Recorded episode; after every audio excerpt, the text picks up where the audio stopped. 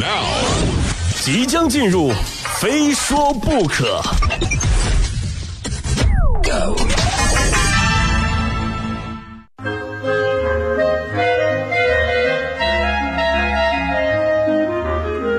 欢迎来到今天的《非说不可》，我是鹏飞啊、今天我们来说一说女司机。不知道从什么时候开始啊，女司机成为了人们口中地球上最惹不起的人群。各种有关女司机驾车的糗事的动图啊、视频，不断的引发围观。关于女女司机的调侃和段子呢，更是比比皆是啊。说什么女司机刹车的时候从来不踩刹车，而是捂住双眼。说什么呃，如果要教女司机换备胎，最好的方式是让备胎来换。还说，如果你白天开车，旁边是一女司机，突然她打开了雨刷，那么请注意，她一定是要转弯了。如果女司机打完左闪打右闪，打完右闪又打左闪，那么请不要在意，因为她只是关不住灯而已。如果前方的女司机打了一个左转向灯，那就请把左右两个车道都留给她。以至于江湖上流传着这样一句话：在马路上快速辨别女司机是如今迫切需要掌握的生存技能。啊，真的面对种种呃质疑哈、我们不禁的会问：女司机到底做错什么了啊？难道女司机就真的如坊间流传的那样恐怖吗？今天我要为女司机们说几句公道话了。二零一六年，公安部交管局公布的数据显示，内地机动车驾驶人超过了三点六亿，其中女性驾驶员数量为九千七百三十八万人，占比百分之二十七点二三，大概是三分之一。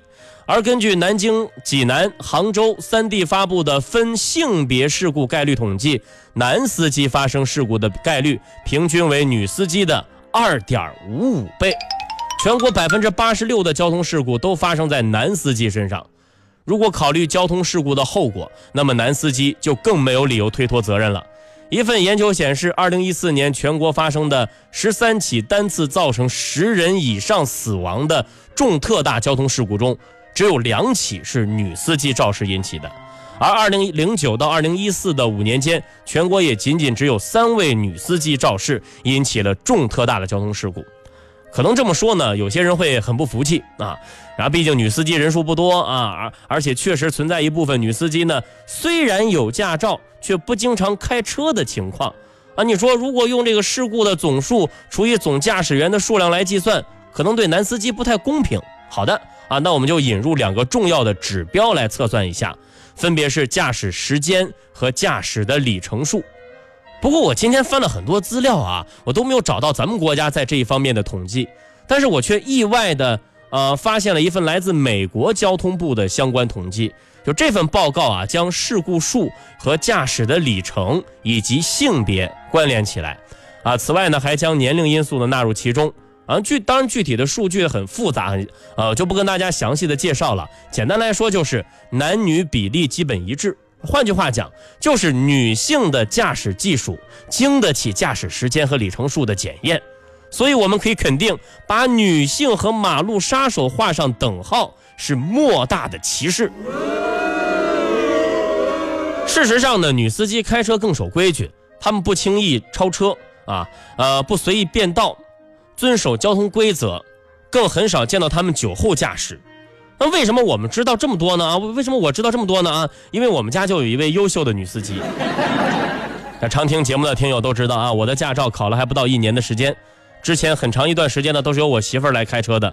正是在这样一位优秀女司机的指导下，我开车的技术才突飞猛进，日益精进。每当我媳妇儿坐在副驾驶指导我开车的时候，我都仿佛听到了来自驾校教练般的悉心教导。对，往前开，走，看，嗯，直走直线，哎，不要紧张，手放松啊！不是老公，你看前面那辆车开的那么慢，你超他呀啊！你怕什么？你超他呀啊！老公，你叉叉的会不会开车？作为一名男司机，我都替自己羞愧啊！亲爱的，我只想对你说，真的，可不可以以后不要让我再回忆那段痛苦的经历了，对吧？我已经驾校毕业了，好吗？其实很多时候，大家都习惯性的质疑女生的方向感啊，说她们是路痴啊。真的，现在我明白了啊，这只是谈恋爱的时候女生故意做给我们老爷们儿一点机会，表现自己而已。然后我们居然还当真了，哎呀！所以如果让我否定女司机，那就是在我否定我媳妇儿，更是在否定我自己。其实说到这儿，可能又有人说了啊，那为什么我们平时开车啊，发现的一些刮蹭或者追尾，往往都是女司机呢？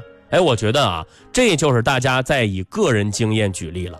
那既然这样呢，我也直说啊，男司机出事故，我反正是不会多看一眼；女司机，我可能会看看是不是美女，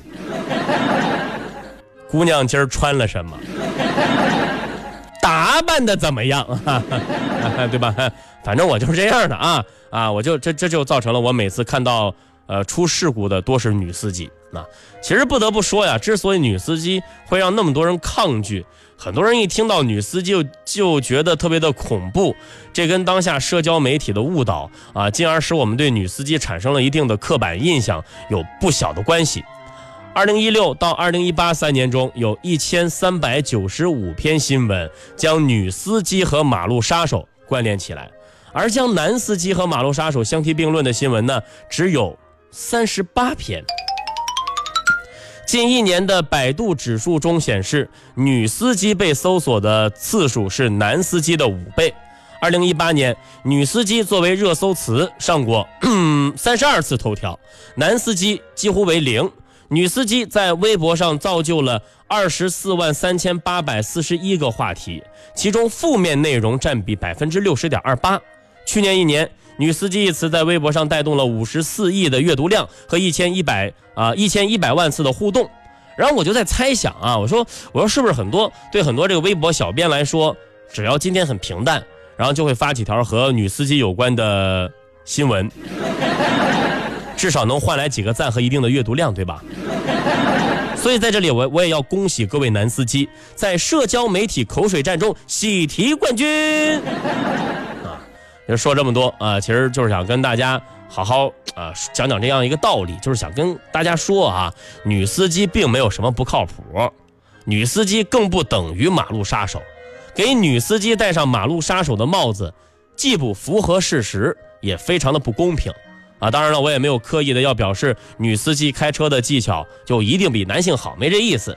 其实相比男司机啊，女司机呢也有很多缺陷和坏习惯需要去克服。我们比方说，很多女司机面对复杂或者突发的局面反应的能力不足，还有很多的女司机也有很多的呃坏毛病要改，开车玩手机的。啊，穿高跟鞋开车的，因为减肥不吃饭导致疲劳驾驶的，对吧？